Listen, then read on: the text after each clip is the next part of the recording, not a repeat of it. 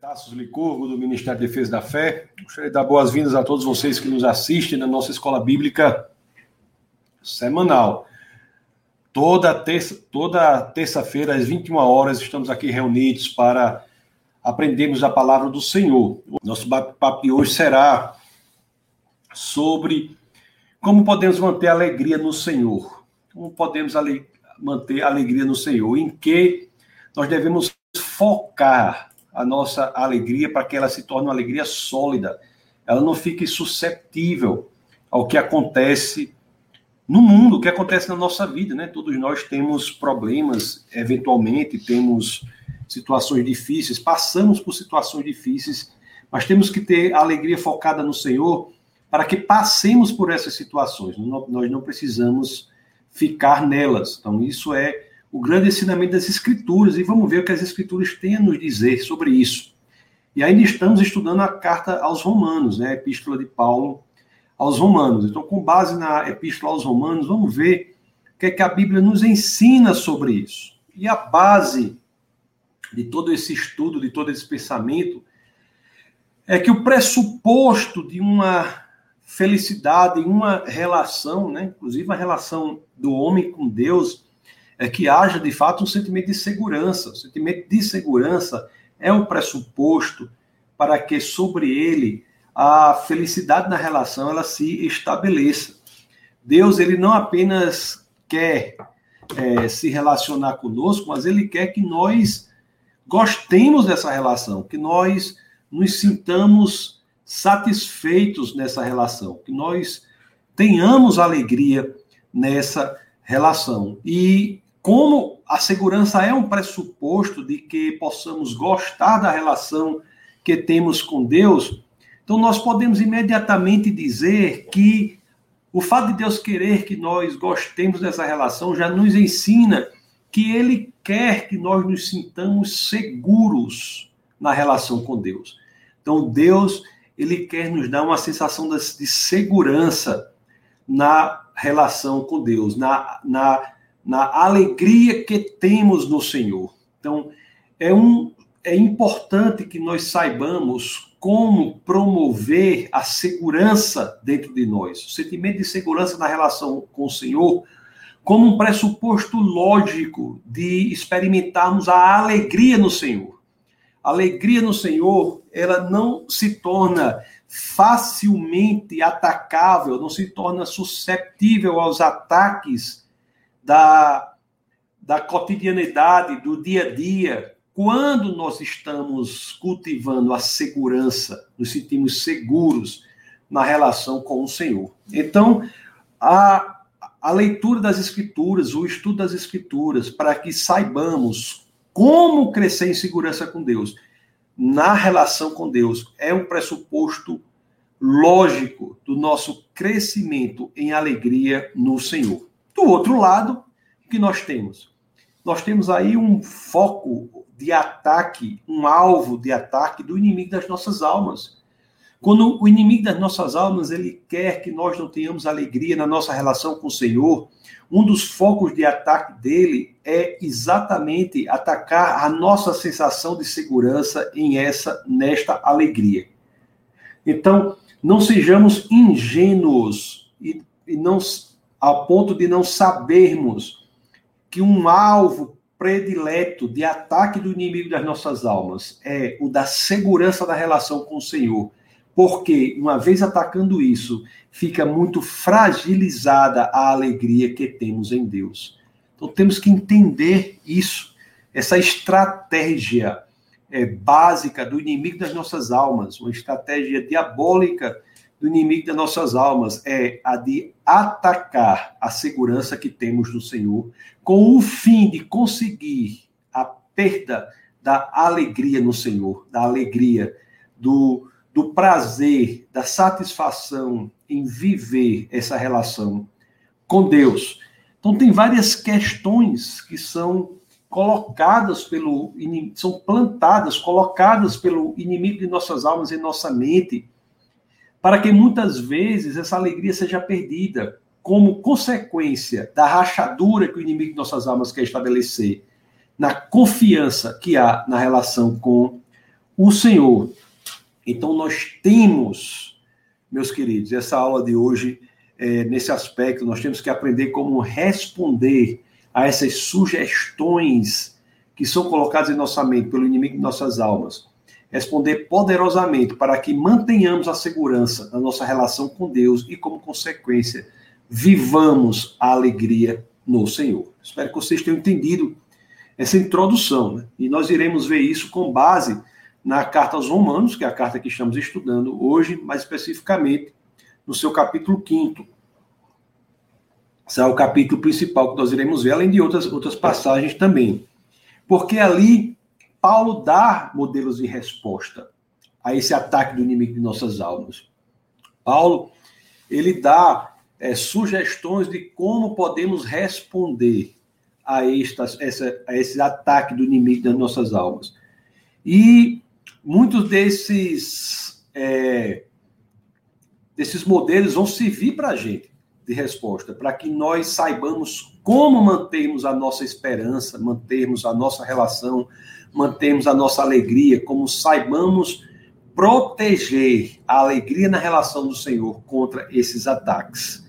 Porque o inimigo das nossas almas, ele coloca, ele sugere muitas dessas questões como estratégias mesmo, para que tenhamos uma vida é, deplorável, para que cristãos tenham uma vida deplorável, diante, quando eles não sabem responder a essas questões que são é, colocadas, para que cristãos passem a viver um cristianismo sem uma satisfação interior, sem uma alegria no Senhor, sem aquela sensação interna de que estão cumprindo o propósito, de que o dia tem poucas horas, que a semana tem poucos dias, que o mês tem poucos dias, que os 365 dias do ano são poucos, para que possam vivenciar, experienciar profundamente esta relação com o Senhor. Então vamos aprender a partir de Paulo algumas dicas de como responder às sugestões do inimigo de nossas almas é, quanto à, à perda da alegria no Senhor, para que fiquemos treinados, preparados, para que saibamos apresentar de fato é, contra o inimigo, a sugestão do inimigo de nossas almas essas respostas. E, por consequência, sejamos fortalecidos em nossa relação com Deus. Então, eu vou sugerir, pedir a você que abra as escrituras aí no capítulo 5 da carta aos Romanos. Carta aos Romanos, no capítulo 5, nós vamos ler o. Deixa eu, deixa, deixa eu abrir aqui. Eu quero. Deixa eu abrir aqui. Romanos. Vamos ler primeiro Romanos 5,11. Não é?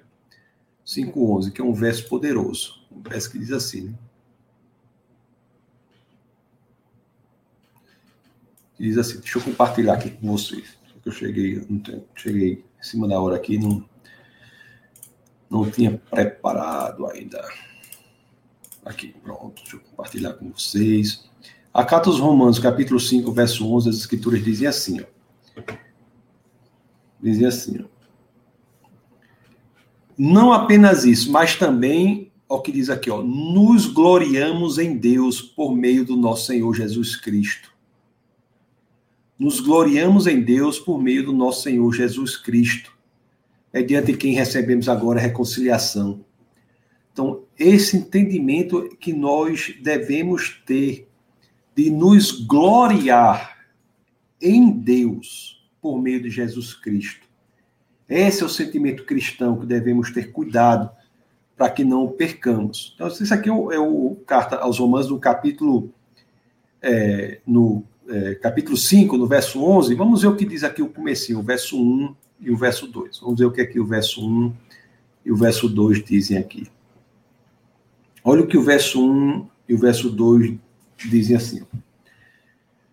É, diz assim: Tendo sido, pois, justificados pela fé, temos paz com Deus por nosso Senhor Jesus Cristo por meio de quem obtivemos acesso pela fé a esta graça, na qual agora estamos firmes e nos gloriamos na esperança da glória de Deus.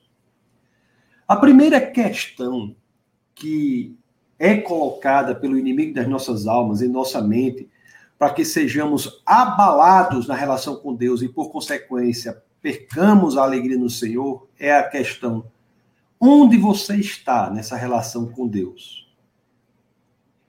Onde, em que lugar você está nesta relação? Você já pensou nisso? Na relação com Deus, especificamente, onde você está? Onde você está?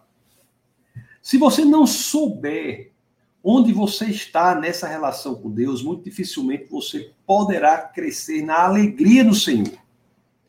E Paulo, ele diz aqui, né? ele diz na, nessas escrituras, ele responde a essa questão.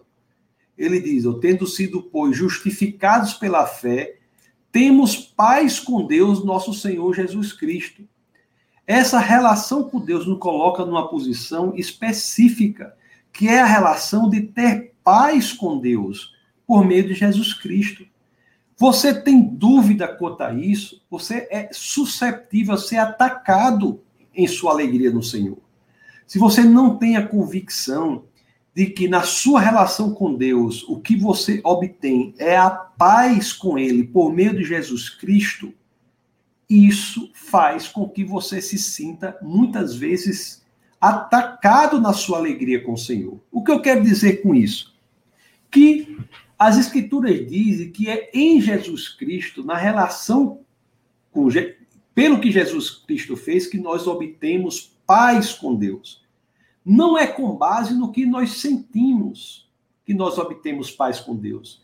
Não é com base no nosso sentimento de sentirmos paz, assim, de sentirmos tranquilidade, de sentirmos conforto. Esse não é o fundamento da nossa paz com Deus.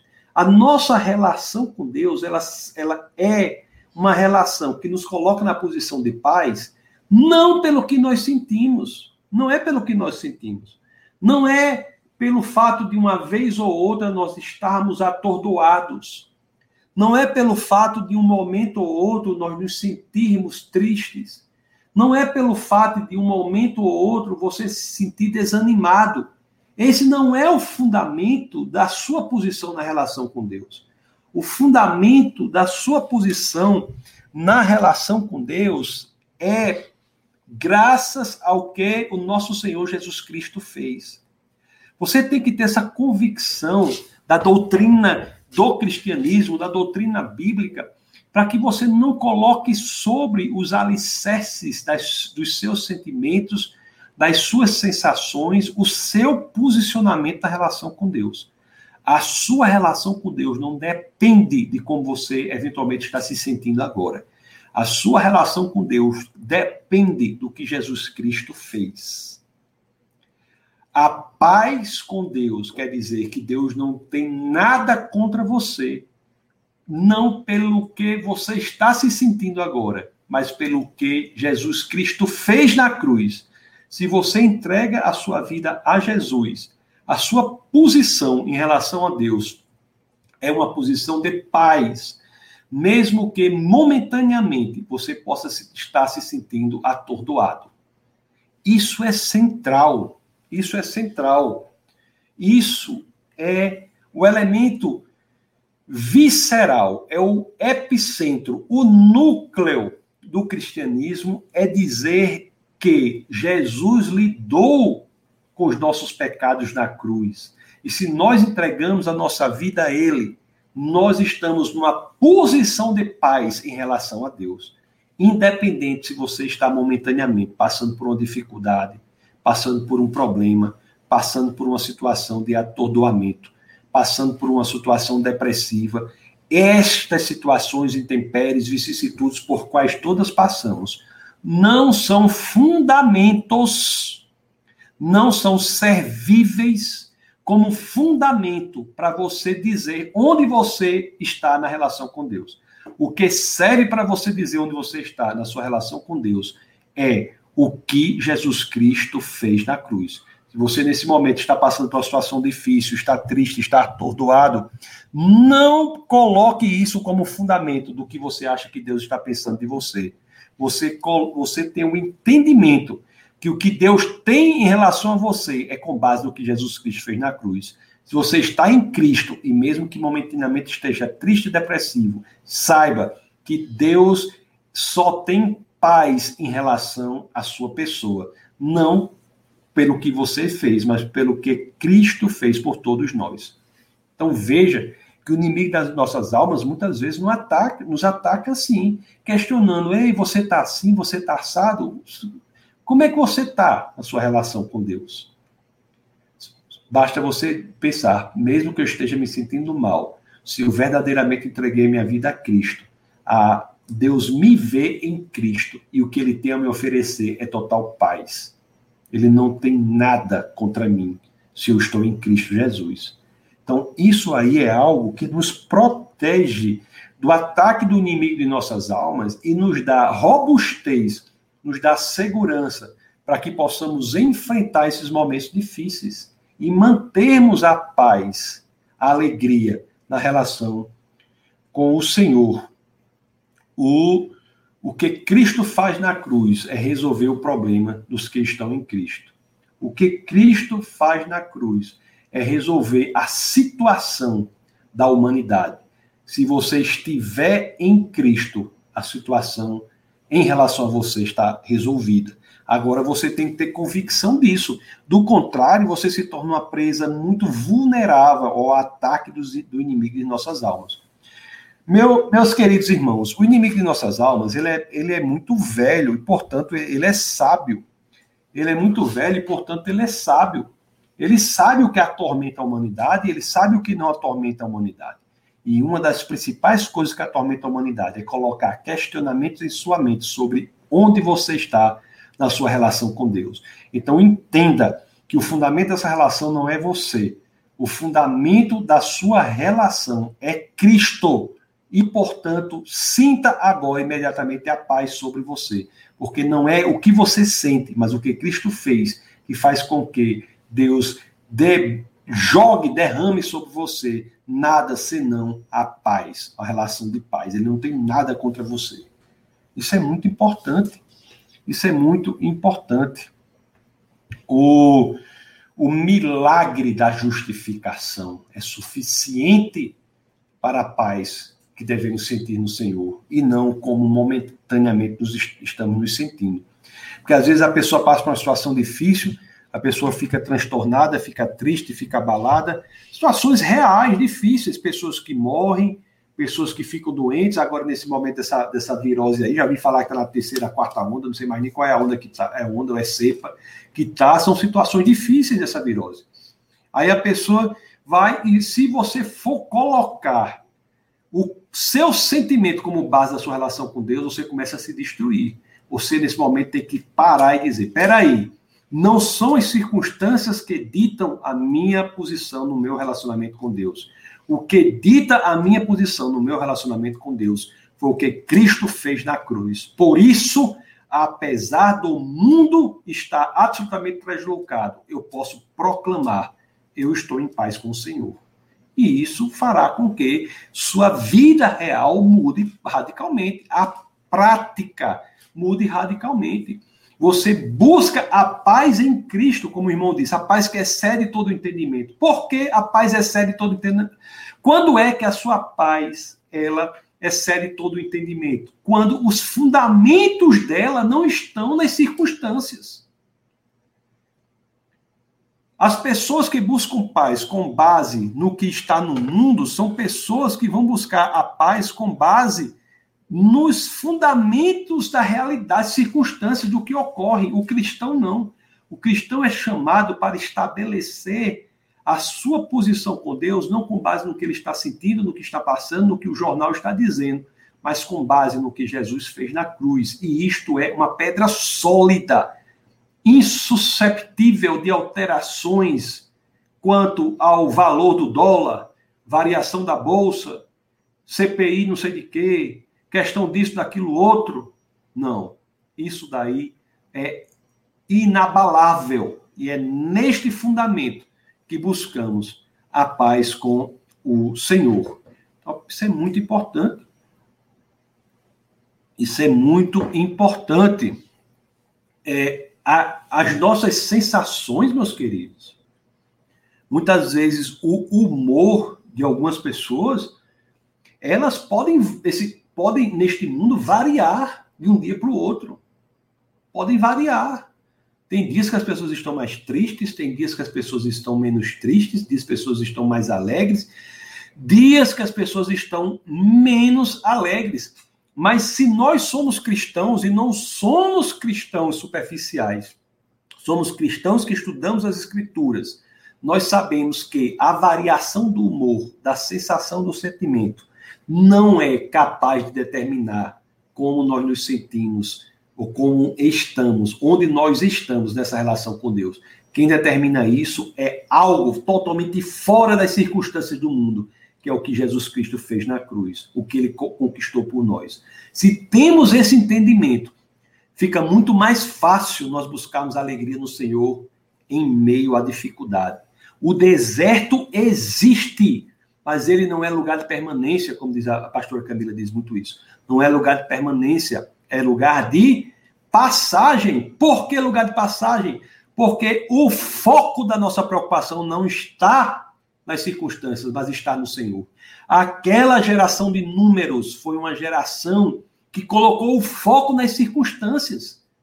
Geração de números, do livro de números, disse: eu, é, seria preferível que nunca tivéssemos vindo para cá ou que morrêssemos no deserto. E isso foi atendido. Ela morreu no deserto na geração que disse que o plano de Deus era inatingível. Se tivesse colocado o foco no Senhor, aquilo faria com que a realização fosse Canaã. A paz no deserto estaria tranquila, porque a promessa do Senhor seria cumprida. E da mesma forma aqui nós dizemos o mesmo. Pelo que Deus fez por nós, se nós colocamos o foco da nossa paz no que Cristo fez na cruz, não há circunstância no mundo que seja capaz de abalar a nossa sensação, porque o que Cristo fez na cruz é mais forte do que todos os governos do mundo, é mais forte do que todos os bancos do mundo, é mais forte do que todas as carreiras profissionais do mundo, é mais forte do que toda a fama do mundo. O que Cristo fez na cruz é capaz, é apto, é hábil, é suficiente para ser alicerce de uma paz com Deus que temos, apesar de qualquer quaisquer que sejam as circunstâncias. Então temos que focar nisso. Temos que focar nisso. Temos que cultivar este pensamento. Temos que crescer neste pensamento. Isto é um exercício que temos que crescer. E por que nós vamos crescer nesse pensamento? Porque é o que as escrituras nos ensinam. É o que as escrituras nos ensinam. Temos que crescer nisso daí. Isso é, isso é a primeira coisa. Muitas pessoas são atormentadas porque acham que uma variação de humor, uma, uma tristeza, um choro, pessoas que perdem ente, entes queridos e ficam, às vezes, com, com problema para chorar. Por quê? Porque acham que se chorar a tristeza da perda de um, de um parente querido, de um irmão querido, estão fraquejando na relação dele com o Senhor. Pelo amor de Deus, com Deus, pelo amor de Deus. Isso aí é doidice. Não é o que as escrituras dizem. Se você passar por uma dificuldade difícil, você não pode jamais achar que a dificuldade é alicerce do posicionamento que você, que você tem com o Senhor. Tudo que você precisa é estar em Cristo. E o alicerce da relação com Deus é o que Cristo fez por nós na cruz. É o que Cristo fez por nós na cruz. Então pode morrer quem for, você pode ficar triste, você pode chorar, não tem problema. Não tem problema. E o, o inimigo Satanás, vou usar o nome, o nome claro, o Satanás, ele vai tentar colocar na sua cabeça que a sua tristeza, que é uma tristeza real, momentânea, vai abalar a sua relação com Deus. Isso é antibíblico, é diabólico. Isso é diabólico. Pessoas não serem capazes de estar tristes por situações reais, achando que isso vai abalar a posição que ela tem com Deus. Isso é diabólico. Porque a relação que você tem com Deus não depende disso, depende do que Cristo fez na cruz. A paz que você encontra com Deus é pelo que Cristo fez na cruz. É o que diz Romanos capítulo 5, verso 1. Temos paz com Deus por nosso Senhor Jesus Cristo. Não é pelo seu humor, pela sua sensação, pela tristeza, pela dificuldade que você está passando. Não. É por Jesus Cristo. Isso é justificação, né? Que nós estudamos a aula, nas aulas, duas aulas passadas nós estudamos, né? O que, é, o que era justificação, propiciação, estudamos todos aqueles conceitos. A, a então, então, primeira dica, primeira dica, saibamos que a segurança na relação com Deus, que é pressuposto da alegria no Senhor, ela não é conseguida por algo que você fez ou por algo que você está sentindo, não é conseguida nem é mantida por algo que você está sentindo, por uma sensação que você está sentindo. Não. Ela é conseguida e mantida pelo que Cristo fez na cruz. A você basta estar em Cristo Jesus. Nós lemos o capítulo 5, verso 1 e 2. Vamos ler os versos 3 e 4 agora, tá bom? Romanos, que é a carta que estamos estudando, capítulo 5. Vamos ler os versos 3 e 4 agora. Deixa eu tomar um pouco de água. Então vamos é, ver agora a, os versos 3 e 4 de Romanos 5. Deixa eu compartilhar aqui para vocês. Olha o que as escrituras dizem. Nós lemos o 1 e o 2, vamos ler agora o 3 e o, e o 4. Hum, aí a, o apóstolo Paulo diz, mas é, diz, não só isso, mas também nos gloriamos nas tribulações. Olhe só como a Bíblia é diferente do que muita gente é destruída. A pessoa está numa dificuldade, a pessoa está passando por uma tristeza, morreu um irmão, morreu um filho, morreu um esposo, o pai. Nesse momento, essa virose que está matando um bocado de gente. Morre, morre isso. Você está passando por uma dificuldade e, em vez de você ler a Bíblia, você vai pensar: eita, eu estou triste e pronto, estou me afastando do Senhor. Como se cristianismo fosse uma esquizofrenia total, morrer um parente querido seu e você começar a gargalhar. Não é? Como se isso fosse o fundamento da relação com Deus. Olha o que diz aqui o verso Romanos 5, 3 e 4. Não só isso, mas também nos gloriamos nas tribulações, porque sabemos que a tribulação produz perseverança.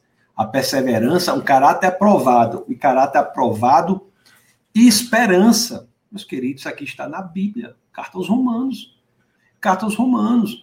Então, nas tribulações, nas dificuldades, quando as coisas estão dando errado em nossa vida, quando tudo parece dar errado, nada parece dar certo, o que é que o inimigo das nossas almas chega para você e vai dizendo? Vai dizer: Você é cristão, morreu uma pessoa querida. Você é cristão, passou por uma dificuldade. Aí o que é? Primeira coisa que o inimigo das nossas almas, o Satanás, vai dizer para você, vai chegar para você e vai dizer assim: e é, e você é cristão, e você está passando por isso? Como é que você pode ser cristão e está passando por essas dificuldades todas? Como é que você é cristão e você pegou Covid? Como é que você é cristão e você está passando por uma dificuldade financeira? Você está você tá sentindo uma sensação ruim? Por quê? Por quê? Como é que Deus permitiu que você passasse por isso? Inimigo das nossas almas aproveita essas situações para quê? Para atacar a nossa relação com o Senhor relação com o Senhor. Não é Deus que nos coloca nas situações difíceis, Deus não quer que faça isso, que, que isso acontecesse, mas Ele permite. E Ele não só permite, e aqui voltam as Escrituras, como Ele aproveita essas situações para um fim benéfico para nós cristãos. Essa é a grande coisa. Não só isso, mas também nos gloriamos nas tribulações, porque sabemos que a tribulação produz perseverança. A perseverança, o caráter aprovado, e o caráter aprovado, esperança.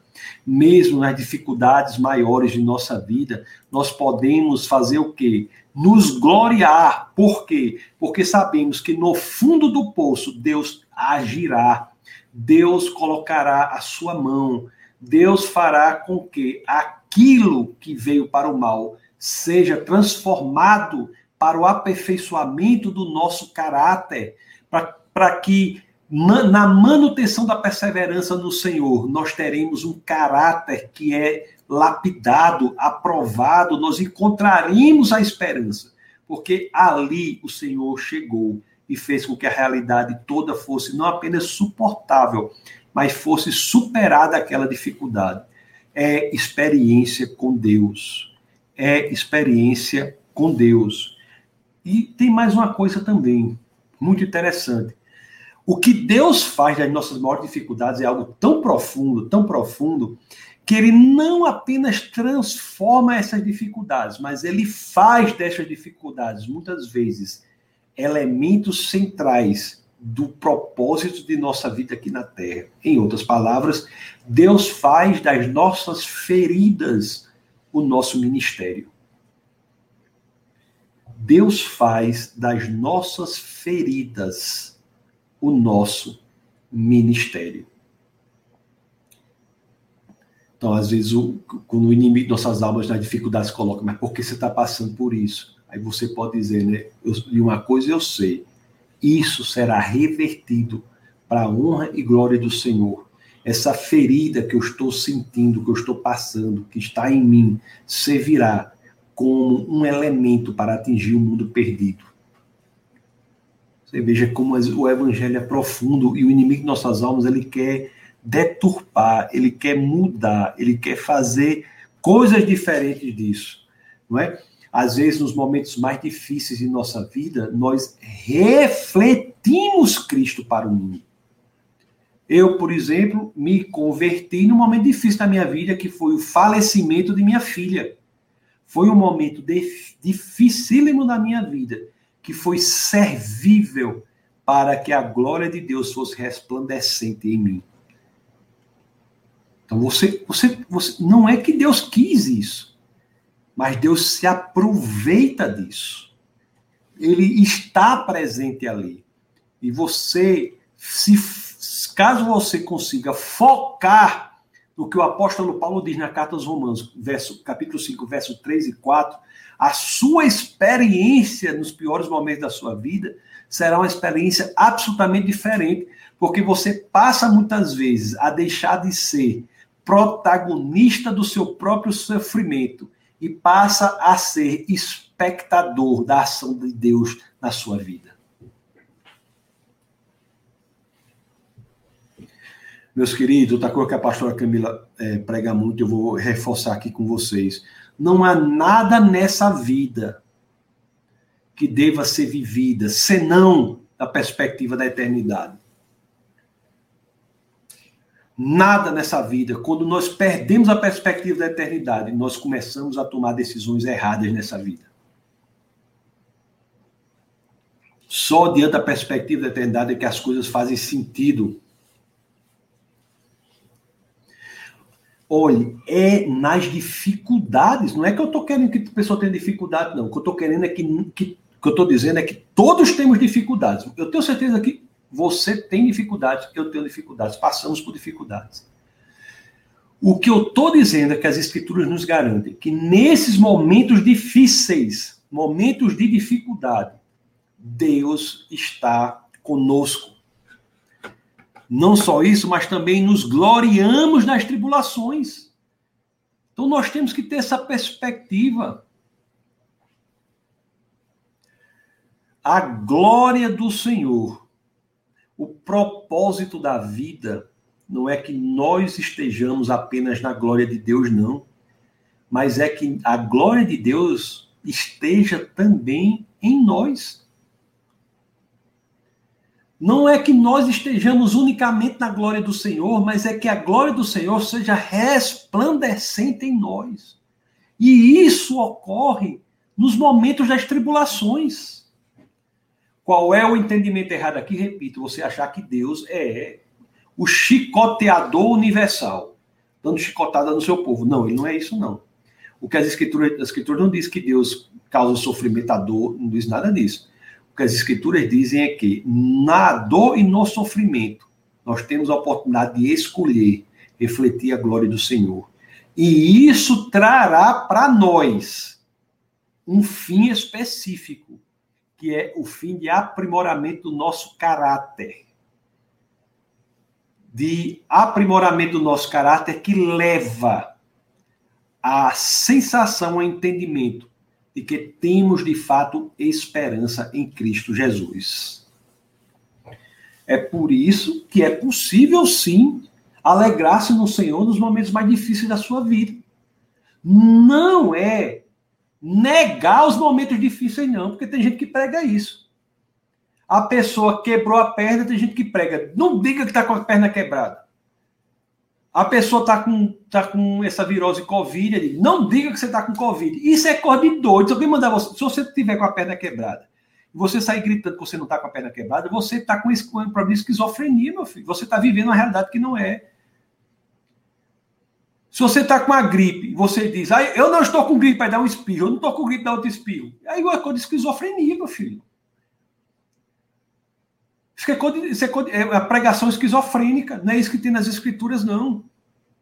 O que tem nas escrituras é, na situação que você estiver, você pode dar glória ao Senhor, porque você não está só, Ele está com você, e Ele transforma aquela situação para o bem para o aprimoramento de sua vida. Deus é capaz de curá-lo, Deus é capaz de transformar realidades, Deus é capaz de curar câncer, de curar AIDS, de curar Covid, de curar doenças da alma, de curar depressão. Deus é capaz de ser o pai que você nunca teve. Deus é capaz de transformar realidades. Então, no momento da dificuldade é que isso ocorre. Deus não vai curar câncer de quem não está com câncer. Quando a pessoa está com câncer, tem opinião, pode buscar no Senhor a paz, a tranquilidade, saber que não é aquilo que é sustentáculo da relação com Deus, mas é o que Jesus fez na cruz.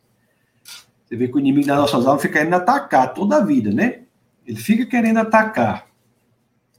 Fica querendo atacar, mudar as coisas. Pois é, meus queridos momentos mais difíceis da sua vida, lembre-se dessa passagem aqui. Momentos mais difíceis da sua vida, lembre-se disso aqui. Mas também nos gloriamos das tribulações, porque sabemos que a tribulação produz perseverança. A perseverança, o caráter aprovado. E o caráter aprovado, esperança. Lembre-se disso, que sua realidade será totalmente transformada.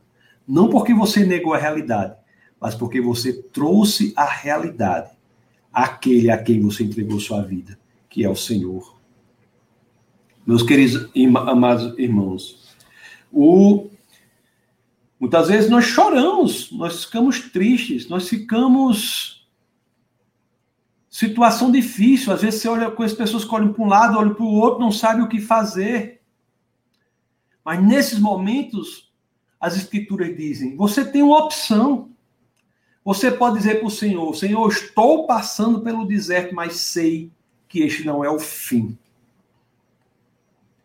Você olhe para frente e traga o Senhor de Senhor, eu sei que o que me espera é glorioso. Antecipe na sua mente o que Deus tem para você. E é assim que passamos por esta dificuldade, meus queridos. Antecipe. Jesus, quando olhou para a cruz, ele não viu a cruz. Ele olhou por meio da cruz e viu o que a cruz traria para ele lá na frente. Ele antecipa o glorioso momento em que toda a humanidade que estiver nele estará livre dos, do peso do pecado por conta da cruz. Jesus, quando olha para a cruz, a cruz era um instrumento de tortura e morte. Jesus, quando se submete à cruz, a cruz passa a ser um instrumento de alegria, esperança e vida. As pessoas andam com a cruz pendurada no pescoço como um pingente, colocam as cruzes nas paredes de suas casas, nas igrejas, porque aquilo representa esperança e vida. Porque esse, esse instrumento, essa, essa cadeira elétrica, esse, essa ferramenta de execução de pena capital, que era a cruz, se transformou no instrumento de esperança e vida. Por quê? porque Jesus não olhou para ela pelo que as circunstâncias diziam, mas olhou por meio dela, antecipando o que o futuro trazia, e por isso não teve a sua relação com o Senhor abalada. Este é o exemplo para nós. Este é o exemplo para nós. É isso que ele fez por nós. Romanos capítulo 5, vamos lá para o verso 8. O que, é que as escrituras dizem? Deus demonstra seu amor por nós. Como? Cristo morreu em nosso favor quando ainda éramos pecadores. ainda éramos pecadores. Meu, meus queridos, preste atenção o que ocorreu.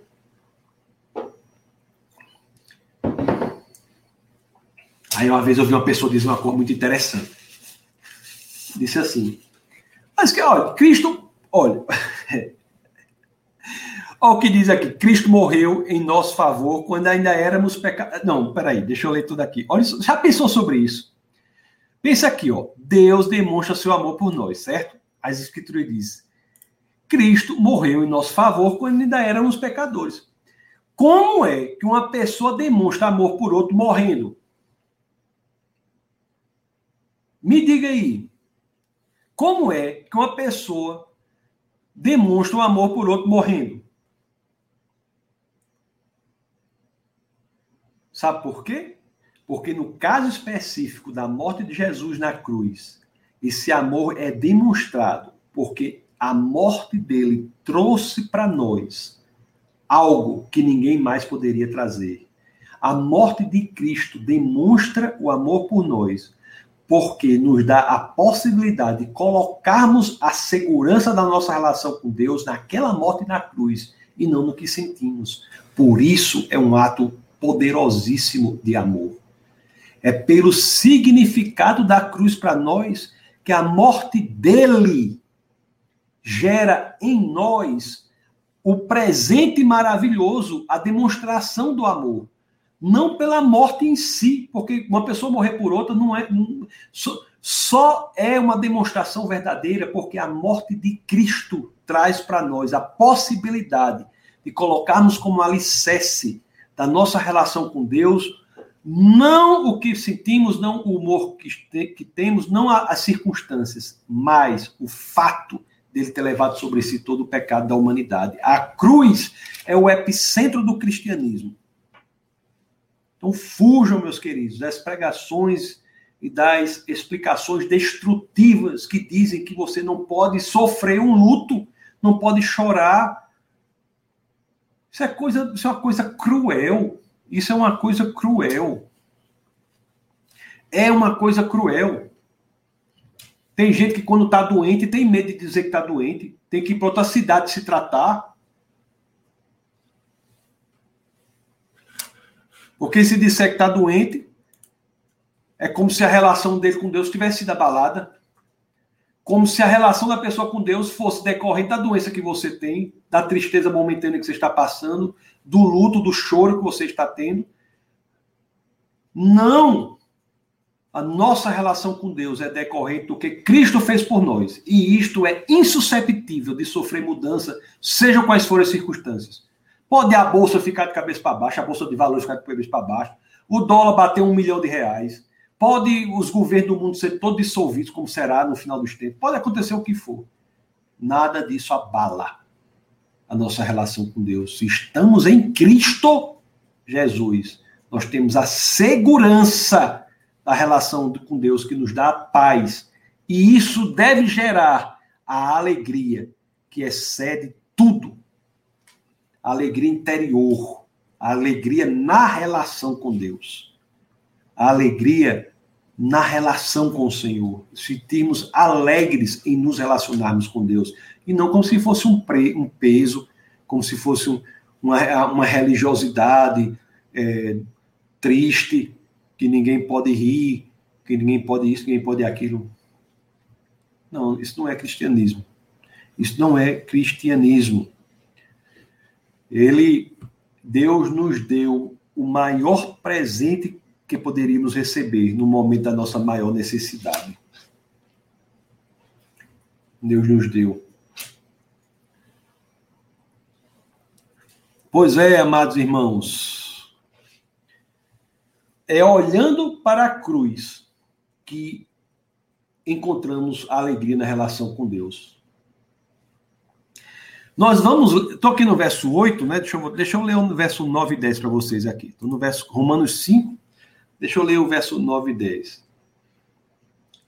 Vamos responder a seguinte pergunta agora, certo? Que às vezes o inimigo das nossas almas coloca em nossa cabeça e diz assim: Mas me diga uma coisa, você tem certeza mesmo que vai para o céu? Você tem certeza que vai para o céu? Será que o que você está passando aqui na terra e dá segurança que você vai para o céu? É outra pergunta que o inimigo das nossas almas coloca em nossa cabeça. Para que nós fiquemos cambaleantes na nossa caminhada. Se você não tem certeza que vai para o céu, por que você está fazendo isso, aquilo, aquilo outro? Você você está triste? Será que você vai para o céu mesmo? Vamos ver o que as escrituras nos dizem. Deixa eu tomar água aqui. Olha o que as escrituras nos dizem aqui.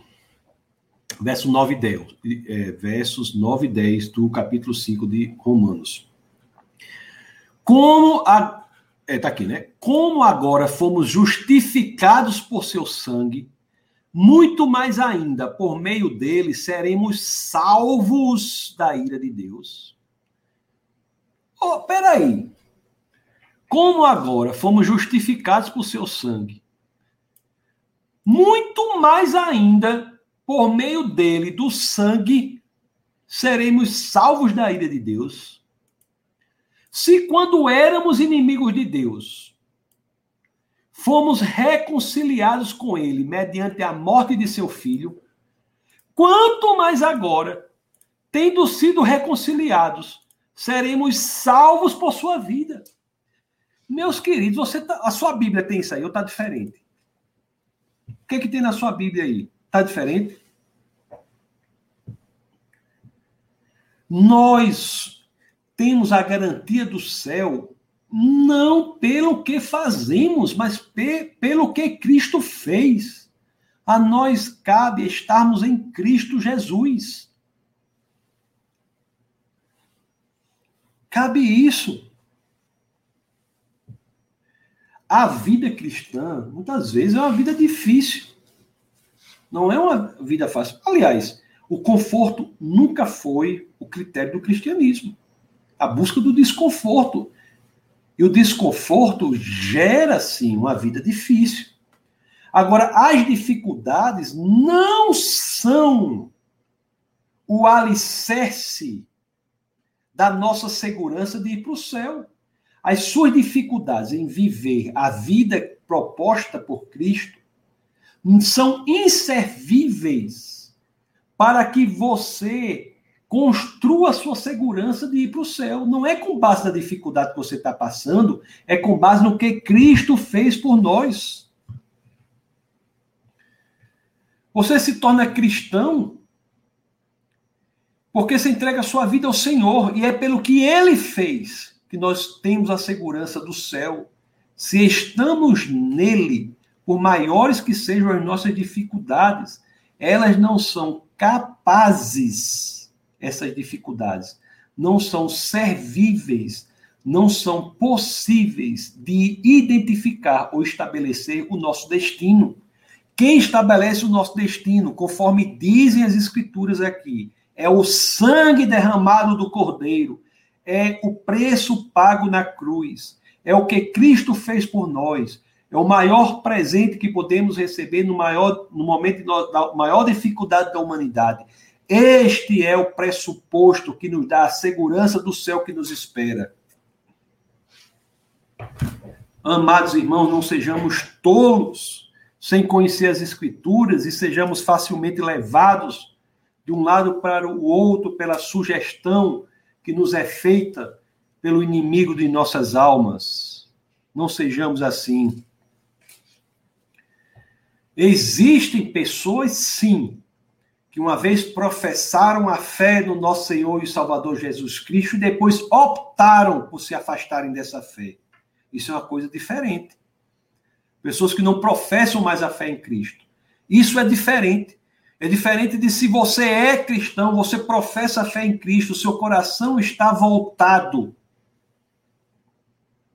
Se o seu coração está voltado para o Senhor, você pode ter garantia de que é o céu que lhe espera.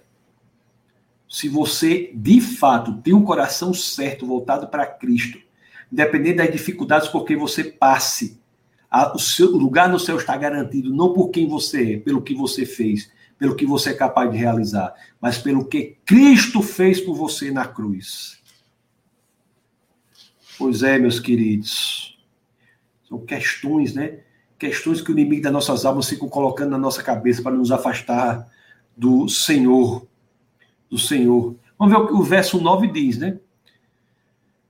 Acho que já, já leu o 9. Como agora fomos justificados por seu sangue, muito mais ainda por meio dele seremos salvos da ira de Deus. Se somos justificados pelo sangue de Cristo, o que é que nós encontramos? Paz. É a paz que Deus nos oferece. É a paz. É a paz não só agora, se estamos em Cristo, mas a paz que será revelada no dia do julgamento. Porque esse julgamento não será de quem somos, mas de quem Cristo é, se estamos nele. Se alguém perguntar para você assim: Você vai para o céu? Se alguém chegar para você e perguntar agora: Você vai para o céu?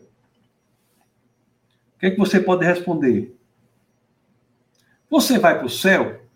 Qual é uma resposta boa para você fazer?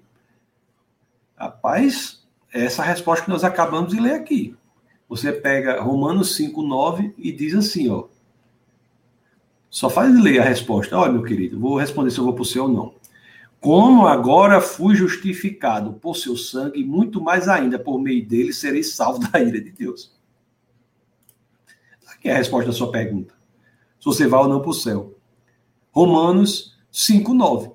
Como agora fui justificado por seu sangue, muito mais ainda por meio dele serei salvo da ira de Deus. Quando a pessoa é salva, é salvo do julgamento de Deus, salvo da ira de Deus. Essa é a resposta. Essa é a base da nossa segurança. Isso é aquela rodovia em que nós podemos caminhar em alegria, porque nós sabemos que é o céu que nos espera. Meus amados, fuja da tentação de achar que a paz com Deus tem a ver com algo que você possa oferecer. Fuja dessa tentação. É uma tentação muito forte, né? de você é, é, é muito é, é muito triste por dois lados, por dois lados. Também é triste às vezes quando a pessoa diz assim: eu fiz tanto para o Senhor, por que que agora eu estou triste? Às vezes a pessoa se afasta de Deus por isso, mas existe um erro teológico aí grande, um erro teológico grande. O que nos espera no futuro não é com base no que eu fiz de muito ou de pouco para Deus, em termos de salvação. Em termos de salvação. O lugar que nos espera, o lugar que nos é separado no futuro, não tem a ver com o que eu fiz ou o que você fez, meu querido. O lugar que nos espera no futuro tem a ver com o sangue de Jesus. Agora, é claro, quando nós temos a dimensão disso, como eu tenho agora, eu tenho uma dimensão perfeita do que Jesus de Nazaré fez por mim na cruz. Eu tenho a dimensão perfeita daquilo do que eu fui protegido, porque Cristo se coloca como meu substituto. Eu tenho a dimensão perfeita da grandiosidade do que Cristo fez por mim. Eu fico até constrangido se eu não for me dedicar minha vida para ele. Eu fico até constrangido se eu não for dedicar a minha inteira existência a ele. Isso é uma consequência do reconhecimento do que Deus faz por nós, mas não é a causa do que Deus faz por nós. Olha, uma, já disse algumas vezes aqui, vou, vou repetir. Uma diferença importante entre religião e cristianismo é a seguinte: religião ou religiões são descrições do que você pode fazer para ir até Deus. Cristianismo não é isso. Cristianismo é uma descrição do que Deus fez para ir até você.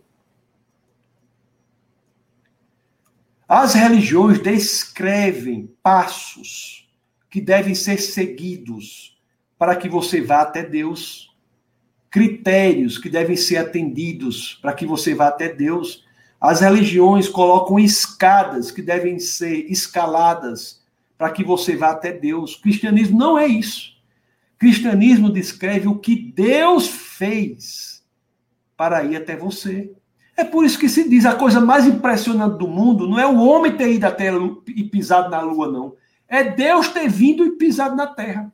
Foi Deus ter vindo na pessoa de Jesus de Nazaré para que estabelecesse ou restabelecesse essa ponte entre o homem e Deus.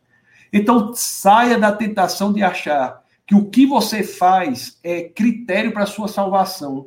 Não é. Tem gente que diz assim: eu sou uma pessoa tão boa, eu dou 10 reais para os mendigos, eu compro, vou para o McDonald's, compro um, um Big Mac para mim e compro um, um, Big Mac, não. Eu dizia, eu vou, vou ao McDonald's, compro um Big Mac para mim, compro um, um double cheeseburger para o mendigo. Pô, pode ser caridoso como for, mas você pode. Madre Teresa de Calcutá pode ser uma menina de calça curta perto de você em termos de caridade, mas por mais caridoso que você seja, isso não é ainda suficiente para atingir o critério de Deus. Por isso que Deus vem em Cristo para resolver o problema. É pelo que Deus faz que os que estão em Cristo são salvos. Cuidado com o pensamento diverso desse, que pode levar a um problema. Ou o problema de um lado, de não achar que você não está atendendo o critério de Deus e se afastar do Senhor. Ou o problema de outro lado, de achar que você está fazendo muito pelo Senhor, está passando por uma dificuldade e se afastar do Senhor. Esses dois extremos têm, são dois galhos do mesmo tronco de achar que você tem algum mérito em razão da sua salvação. Não. Todo mérito em razão da salvação está em Cristo Jesus. O que fazemos por Deus depois da salvação é simplesmente uma exteriorização de quê? Do nosso reconhecimento do que ele fez por nós. Por que, que nós dedicamos a vida a Jesus? É porque nós queremos algo? Não. É porque nós não conseguimos viver de outra forma diante de tamanha gratidão do que ele fez por nós. Isso é muito importante. Muito importante. Engraçado que uma vez eu tenho, li um livro que, que fizeram uma pesquisa. Nesse livro eles fizeram uma pesquisa. E, e a pergunta era essa: como você saberá que estará no céu, né? no dia final, no último dia, no dia do julgamento? Como é que você saberá que você estará nos céus? E interessante que Faça o seguinte, responda aí para você mesmo. Não precisa, não precisa, se você não quiser colocar, pode colocar. Mas responda para você mesmo. Por que você sabe que você vai estar no céu? Você vai para o céu. Você vai estar com Deus. Cristão, estou falando para o cristão. Por que você sabe que você vai estar com Deus? Aí tem várias perguntas quer dizer, várias respostas. Aí, estatisticamente, uma das respostas que mais aparecem é assim: eu sei que eu vou estar com Deus porque eu amo Cristo. Eu amo Cristo. Amar Cristo é uma coisa belíssima. Aliás, para você saber se você ama ou não a Cristo, você vai você a pergunta é: você obedece aos seus comandos? Se você obedece aos mandamentos do Senhor, obedece ao que ele pede de você, você ama Cristo. Então, isso aí é uma coisa belíssima, não é? Mas não é o amor a Cristo que faz com que você seja salvo. É o que Cristo fez por nós. Você, como ama a Cristo, você está, você entrega a sua vida a Ele e pelo que Ele fez, você encontra a salvação. A outra resposta é porque eu fiz um comprometimento com, com Jesus. Eu fiz uma aliança com Jesus. Tudo bem, isso aí é verdade. Você serve a Cristo. Isso é verdade. Você fez um comprometimento de servir ao Senhor. Muito bem. Isso aí é esperado. Todo cristão serve ao Senhor. Mas isso não é fundamento da nossa salvação. A cruz é o que é o fundamento da nossa salvação. Ou mesmo a pessoa diz, eu sou porque eu tenho fé. Não é a fé que salva você, meu querido. É Cristo que salva você. É o que Cristo fez em você. A fé é como um cano que conecta você a Cristo e é pela fé que você recebe o que Cristo fez. Mas não é a fé em si o objeto ou elemento que gerou salvação para você? Foi Cristo. Cristo. A gente sempre fala das pessoas que têm fé na fé, né? Basta ter fé. Depende. É Cristo. A fé é por onde Cristo chega até você. É a fé. Mas quem salva é Cristo.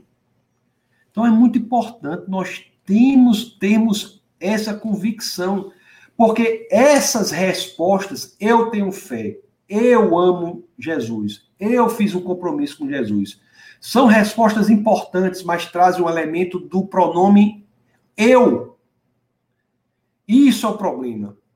Quando nós trazemos o, o pronome eu para justificativa da nossa salvação, nós, nós nos colocamos em uma posição de estarmos passando por grandes dificuldades quando esse eu está abalado, quando esse eu está triste, quando esse eu está em luto.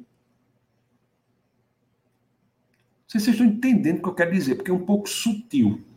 Eu não falei nada ruim. Amar Cristo, obedecer a Cristo, se comprometer com Cristo, ter fé em Cristo, tudo isso é bom.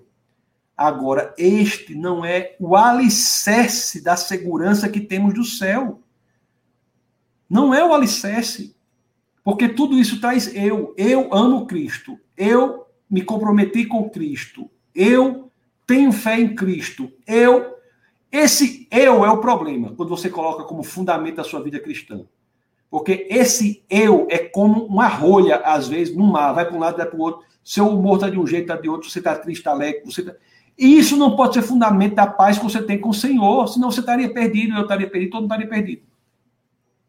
O fundamento da paz que nós temos com o Senhor é Cristo, é a cruz, que independe do eu. Espero que vocês entendam isso que eu estou dizendo, porque é um pouco sutil. Mas eu espero que vocês entendam. É um pouco sutil. Não sei, qualquer coisa você coloca. Você está no Instagram, seja muito bem-vindo, mas no Facebook, bem-vindo.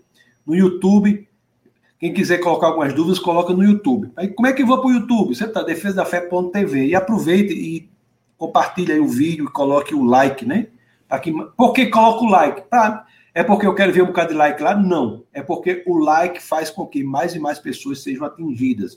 O YouTube tem um, um negócio lá, um algoritmo, que quando você coloca muito like, como você comenta depois no vídeo lá, ele, ele disponibiliza esse vídeo da mensagem da salvação, da tranquilidade, para mais e mais pessoas. Esse é meu interesse. Então existe o problema do eu. Existe o problema do eu. É maravilhoso amar Cristo. É maravilhoso nós nos comprometermos com Cristo. É maravilhoso nós termos fé em Cristo. Mas nenhuma dessas coisas são garantias que não irão mudar, que não irão alterar, porque existe o eu, você pode se sentir diferente um dia após o outro. Você coloque a sua confiança no Senhor, porque colocando a segurança da relação com Deus em Cristo, você encontrará a alegria nesta relação. Isso, isso é importantíssimo, pessoal. Vocês vamos nos tornar cristãos maduros, pessoal, maduros. Vamos crescer. Vamos crescer. Como é que a gente cresce? Na exposição às escrituras. Vamos crescer. Amados irmãos, só há, eu não preciso nem dizer para vocês, mas só há um alicerce inabalável, só há uma rocha segura, só há um ponto que é insusceptível de sofrer qualquer tremor. Eu digo a você, este elemento sólido, esse alicerce rígido, esse ponto inabalável não tem nada a ver comigo, não tem nada a ver com você. Tem a ver com Cristo Jesus. É o sangue de Cristo derramado por nós. É a justificação pelo sangue de Cristo que nos dá essa segurança.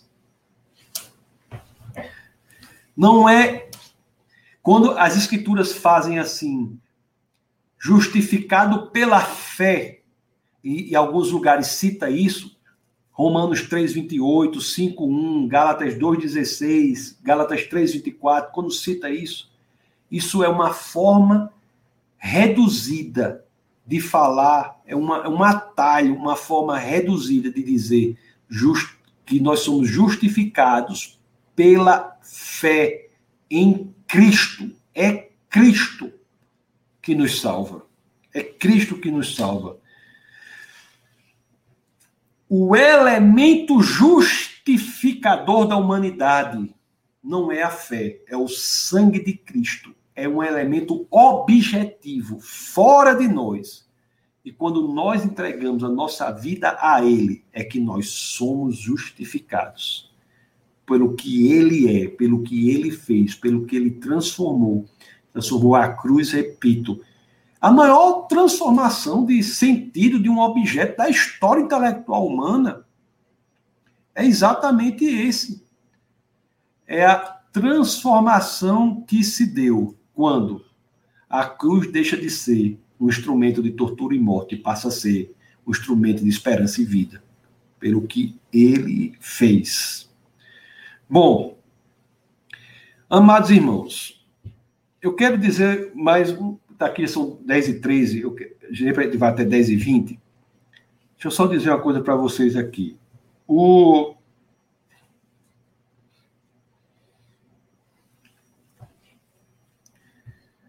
é muito sutil o que eu vou dizer aqui. Cuidado para você não me entender errado. Deixa eu só ver um negócio aqui. Eu vou... O pessoal do Facebook teve um problema aqui, deixa eu ver se eu consigo, consegui restabelecer. Olha, eu só. Eu quero, é muito sutil o que eu vou dizer agora. A questão, o quão grande é minha fé. A questão, o quão grande é meu compromisso com Cristo. A questão, o quão aquecido está o meu coração. Essas questões são questões centrais do cristianismo. Mas não coloque essas questões como base da sua salvação. É muito perigoso. A questão base da sua salvação é: o sangue de Cristo foi capaz de lidar com os meus pecados, eu estando nele? E a resposta para essa questão é Sim, certamente, perfeitamente, absolutamente. Sem questionamento. Nós somos salvos pelo sangue de Cristo. E quando essa alegria inunda a nossa alma, inunda o nosso ser, aí nós crescemos em nossa fé, nosso coração fica aquecido, nós crescemos em nosso comprometimento. Quando nós entendemos o que Cristo fez por nós, aí nós nos dedicamos a Cristo Jesus sem esperar nada em troca, nós nos dedicamos porque nós não podemos viver diferente. Nós nos dedicamos a Ele porque não conseguimos mais viver senão servindo a Ele. Pelo que Ele fez por nós, quando nós não merecíamos, não éramos ainda pecadores, é assim que diz as Escrituras. Não é assim que diz as Escrituras? Lá no verso 11, te ler o verso 9, deixa eu ler o verso 11. Olha o que o apóstolo Paulo diz. Não apenas isso, mas também nos gloriamos em Deus por meio de nosso Senhor Jesus Cristo, mediante quem recebemos agora a reconciliação. Que alegria, não é? Nós sabemos sabemos que nunca seremos abandonados. Nós podemos nos afastar, mas ele nunca se afastará de nós. Basta que estejamos nele. O verso 10 diz: Se quando éramos inimigos de Deus, fomos reconciliados com ele mediante a morte de seu filho, quanto mais agora, tendo sido reconciliados, seremos salvos por sua vida. O verso 10 diz, ó, reconciliados mediante a morte de seu filho. reconciliados mediante a morte do seu filho e salvos por sua vida. Coisa maravilhosa, né?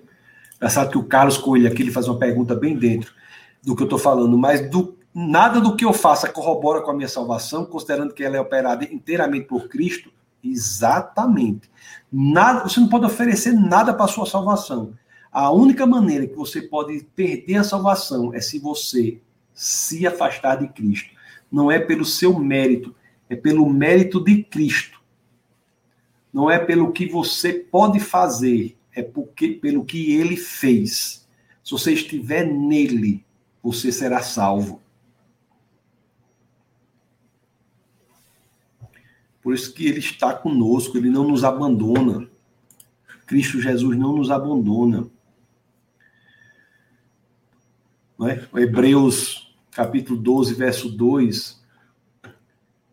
Quando estamos nele, verdadeiramente, nós vamos com o coração certo. Nele, nós vamos crescendo aos poucos. Hebreus 12, 2. A escritura diz assim, ó, tendo os olhos fitos, tendo os olhos fitos em Jesus, autor e consumador de nossa fé ele, pela alegria que lhe fora proposta, suportou a cruz, desprezando a vergonha, e assentou-se à direita do trono de Deus. Cristo, ele morre para nos salvar, ele suporta a cruz para nos salvar. Esse é o motivo da nossa alegria, não quem nós somos. Ele suporta a cruz, a nossa alegria. Pois é, amados irmãos. É uma situação muito, muito bela. Na primeira epístola de Pedro, no capítulo 1, no verso 4, a Escritura diz assim: Olha o que fala da salvação.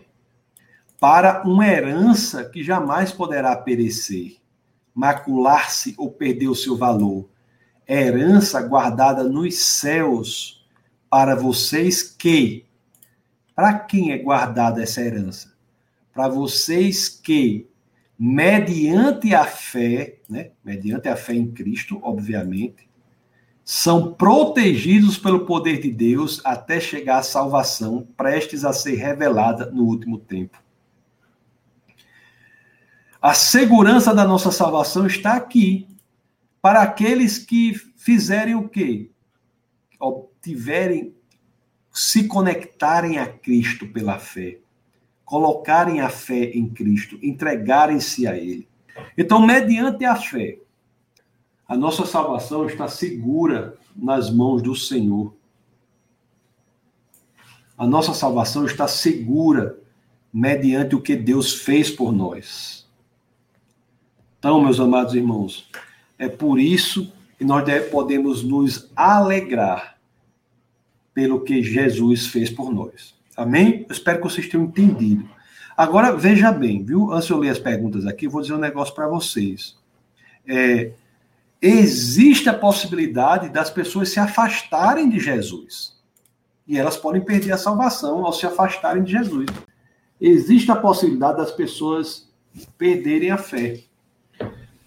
Muitas vezes, quando se sucumbem ao poder destrutivo né, do pecado, isso aí é uma possibilidade das pessoas optarem por se afastarem de Jesus. Na próxima aula, nós iremos ver o seguinte: como podemos vencer o poder do pecado.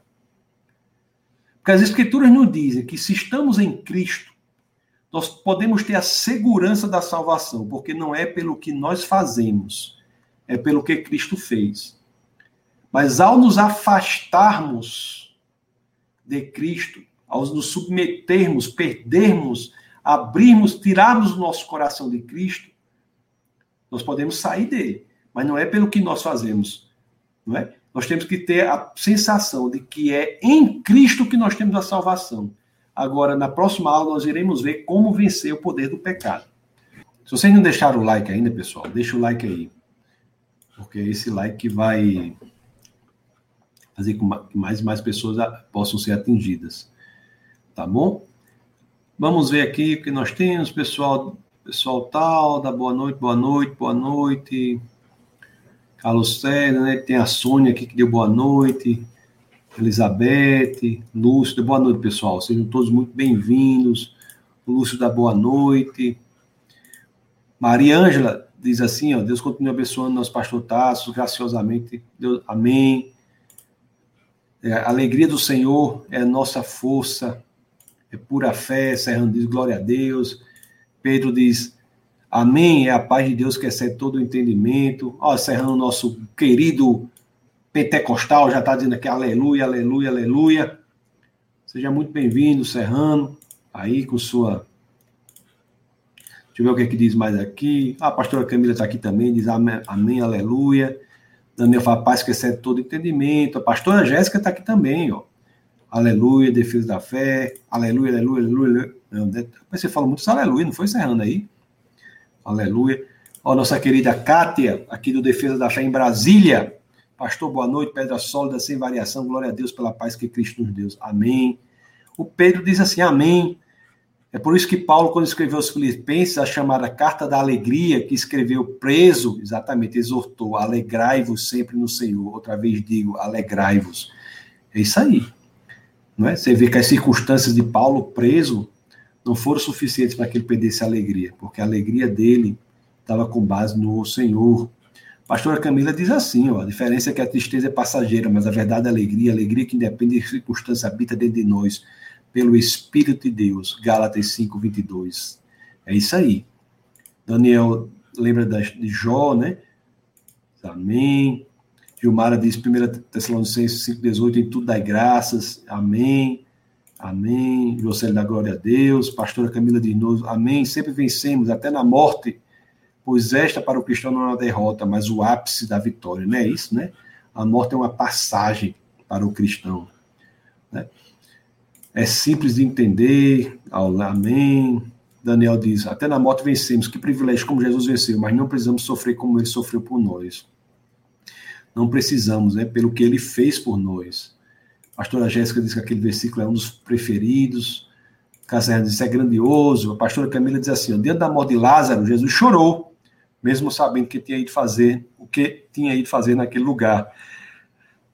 Mesmo sabendo que Lázaro ia ressuscitar, ele chorou por causa das pessoas. Ele entende o luto. Pois é, né? Pessoas podem chorar,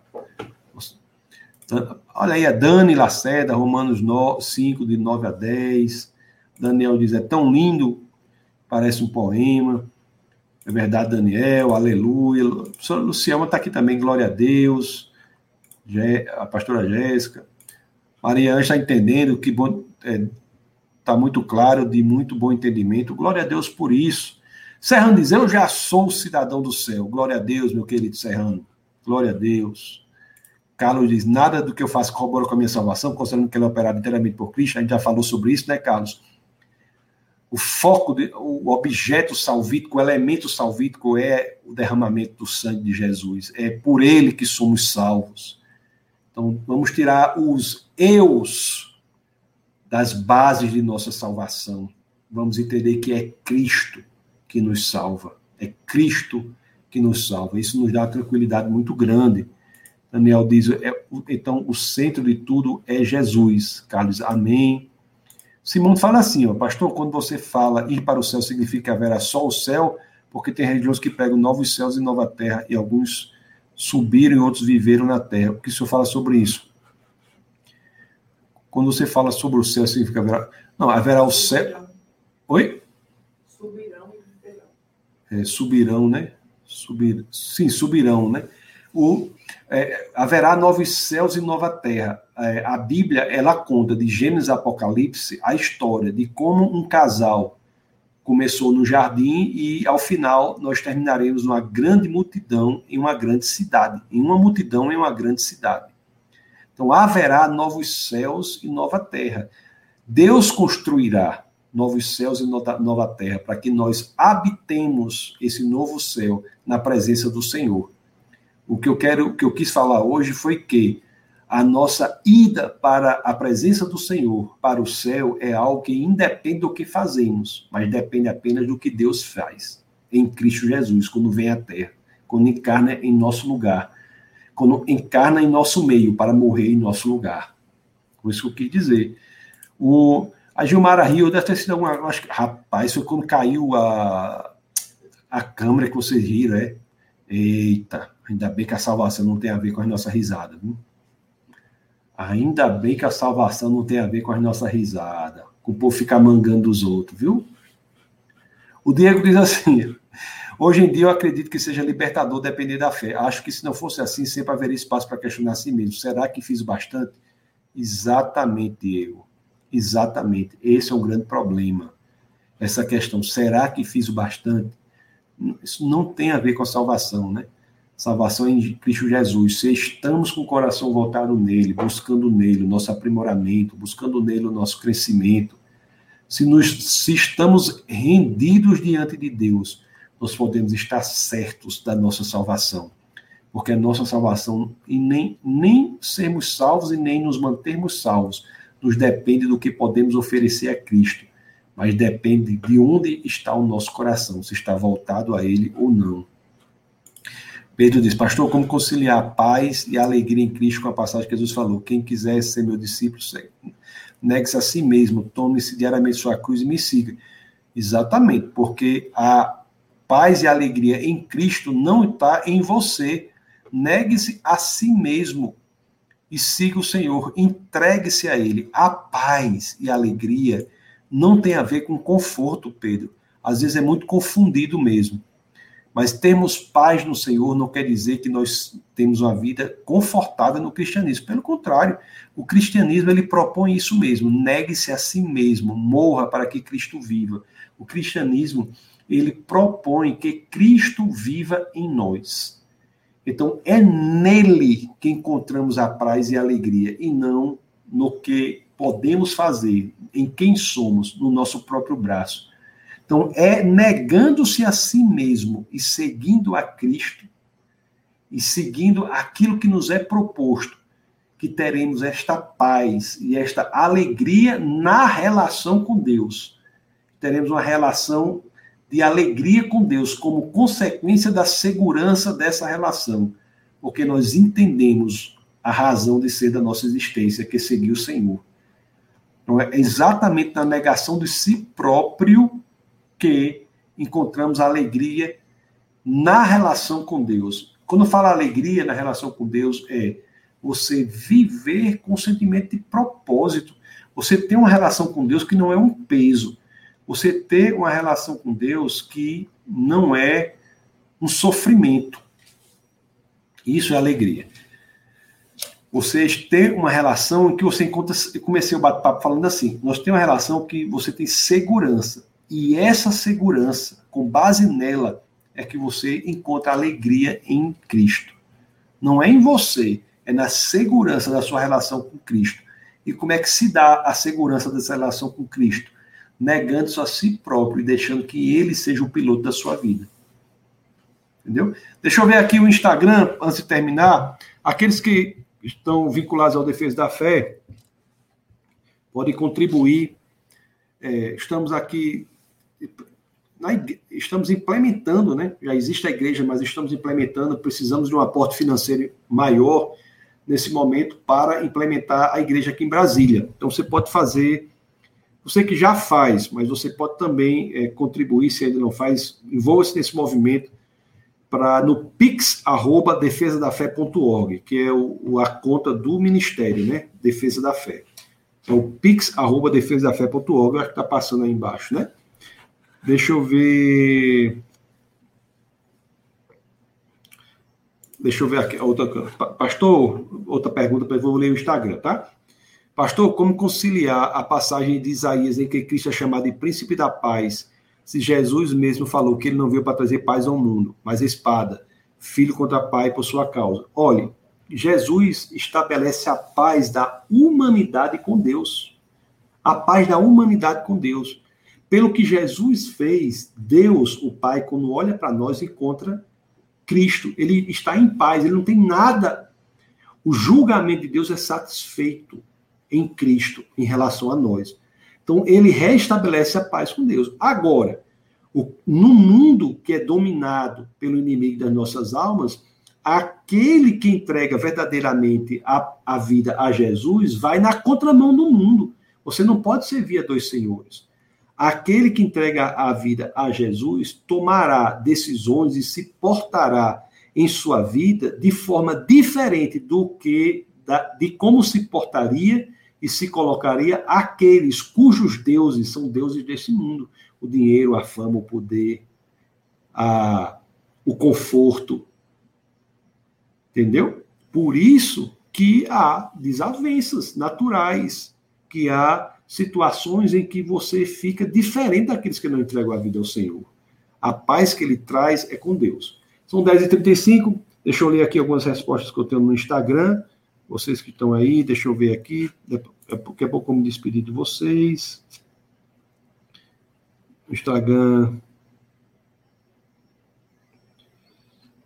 A Milena diz: Eu acho que ele não quis dizer que não traria a paz nesse mundo, mas justamente a paz com Deus. Exatamente, a paz com Deus. É isso mesmo, Milena. A paz com Deus é que Jesus veio a restabelecer. E o mundo odeia isso. Vai para esse Instagram para negócio ali ter pequenininha, né? Mas eu vou tentar ler aqui. Enfim. Pessoal, você que está no YouTube, depois eu leio o Instagram aqui. Vou para o Instagram e eu leio. Pessoal do YouTube, Deus abençoe vocês poderosamente. Muito obrigado por, pela presença de vocês. Quinta-feira agora nós teremos o webcast, será sobre fósseis. Os fósseis e a evolução. Eu vou me despedir do pessoal do YouTube e daqui a pouco eu vou ver se eu consigo ler algumas respostas aqui, algumas perguntas aqui no Instagram.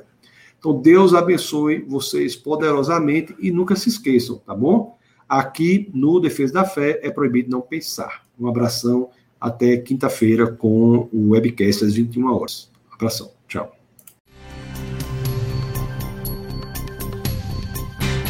Essa foi uma produção do Ministério Internacional Defesa da Fé, um ministério comprometido em amar as pessoas, abraçar a verdade e glorificar a Deus. Para saber mais sobre o que fazemos, acesse defesadafé.org.